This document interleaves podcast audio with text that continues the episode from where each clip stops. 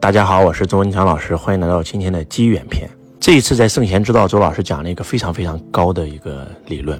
很多人问我说：“师傅，如何能够觉醒？如何能够开悟？”我说需要三个条件。第一个条件叫决心，一定要给自己狠狠的下一个决心。为什么达摩当年收慧可，要慧可断臂求法？要的不是他的臂，要他胳膊干啥？要的是他这份决心。那个能爬上珠穆朗玛峰的人，一定不是体力最好的，是死都要上去的人。没有求道的决心，终生不可能得到。想成为百万富翁，没有下定一定要成为百万富翁的决心，这辈子不可能。求道一样。那第二，你需要什么呢？你需要修行。修行分两个部分，一个是理论部分，一个是实践的部分。理论的部分，你可以找一个开悟的老师告诉你；而实践的部分，要让老师带着你修行，才有可能真真正正的洞彻宇宙真相。就是你想开悟，你都没有一个开悟的老师指导你，你终身不可能开悟。这是第二，这就是为什么我们需要薪火相传的原因。啊，孔子要问道于老子，老子也有自己的老师。那第三个点叫机缘。当讲到这儿的时候，很多学生就说了：“老师，这个太消极了，机缘。那如果机缘不来，我不就开不了吗？”记住啊，机缘不是机会，是机缘。你相信机缘吗？机缘是什么意思呢？给大家举个例子啊，这一次圣贤之道，我们经历了九九八十一难，就是因为经历这九九八十一难，反而让我们拿到了我们想要的结果。就是一件非常不好的事发生在了你身上，你可能会被这件事情打败，你也有可能从此躺平。但是周老师永远会因为这件事情而拿到一个不可思议的收获。记住，发生在你身上的所有的事儿都只是一个像。都是你的高我让来唤醒你的，所有的相都是让你来用的，所有的相都是让你来悟的。你可以瞬间把这个相用出来，它让你的人生瞬间上升到了一个新的台阶。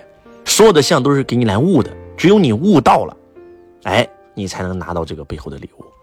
给大家举一个案例啊，周老师当年就是因为给自己下定了一个一定要得到的决心，所以我人生当中在二零二零年遇到了一个非常大的挑战。这个挑战可以这样说，就因为你说了真话，得罪了某些权贵利益，生命都受到了威胁。你告诉我这是好事还是坏事啊？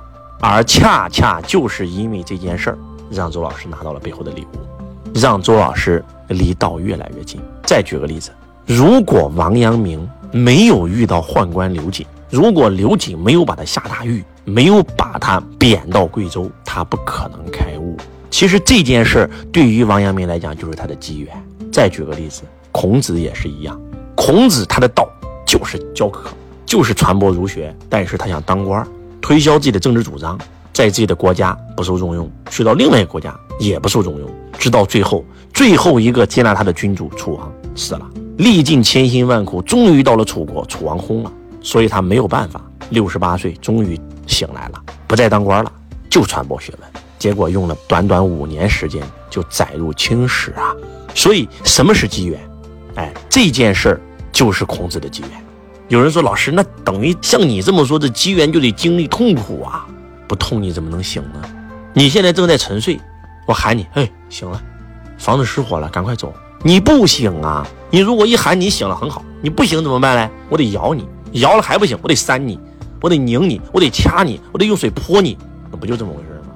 当然了，讲到这儿，我还要给大家讲一个非常重要的东西。那就是我们以王阳明为例吧，这样能够更加的讲清楚一点。如果说宦官刘瑾让王阳明下狱是王阳明此生最大的一个机缘，让王阳明龙场悟道的话，那么这个机缘的前面还有无数个小机缘。举个例子，今天你很饿，跑到饭店说给我来五个包子，吃了五个没吃饱，来再上五个，结果吃到第八个饱了，你火了，一拍桌子，早给我上第八个呀！没有前七个你饱不了，就龙场悟道。是一个很大的机缘，对吧？但是这个机缘前面，这个王阳明结婚的时候遇到一个老道，结果忘了洞房花烛夜，跟老道跑去修道去了，修了一个晚上，新娘子看不到新郎，老吓人了，找了好几天才找到王阳明，这其实也是个机缘。小时候隔竹子还是个机缘，再往小时候入学堂第一天就升起了梦想，为天地立心，为生民请命，为往圣继绝学，为万世开太平，有成圣之心，这还是机缘。是一个又一个的机缘成就了王阳明，一个机缘没把握住，就没有了后来的事儿了。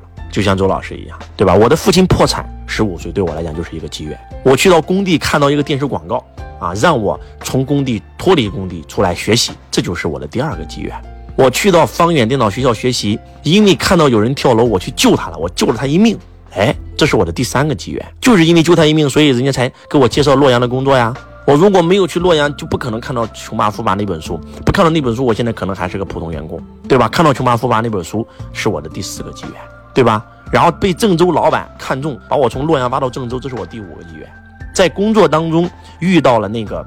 在北大蹭课变成千万富翁的人，告诉我北大可以蹭课，哎，这是我第六个机缘。到了深圳见到了杨老师，这是我第七个机缘。我们一起去北大上课，遇到了八零后的第一个亿万富翁李想，遇到了这个所谓的这个商界杂志老总送了我一本商界的杂志，这是我第八个机缘。因为看商界杂志，所以看到了在云端这部电影，这是我第九个机缘。因为看了这个电影，所以我做了一个决定，我要做心理咨询，去到了心理咨询公司，这是我第十个机缘。我在心理咨询公司看了那本张德芬老师的《遇见未知的自己》，这是我第十一个机缘。然后看到这本书以后，让我知道了有一部电影叫《秘密》，看了《秘密》，这是我十二个机缘。然后看完《秘密》以后，开始研究《秘密》，研究魔力英雄，研究《秘密》背后的秘密，看了那个啊《秘密》相关所有的书籍。啊，硅谷禁书啊，失落的百年致富圣经啊，直到最后看到那个本世界上最神奇的二十四堂课，那这是我第十三、十四、十五个机缘啊！因为学会了宇宙心理法则，又学会了财商，有了方向，有了梦想，有了目标，道书一结合，实现了财富自由，然后到处给别人推广，希望能够帮助别人推荐这些书籍，没有任何的利益，没有任何好处，结果就因为这件事，别人说你应该讲课，哎。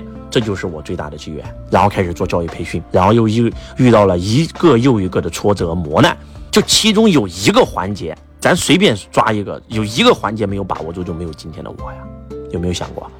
所以你们知道吗？周老师跟你们最大的区别就是发生一件事，你就被这件事打趴下了，而我发生这件事，我就问自己，老天爷想告诉我什么？他想提醒我什么？我用出来让我更好。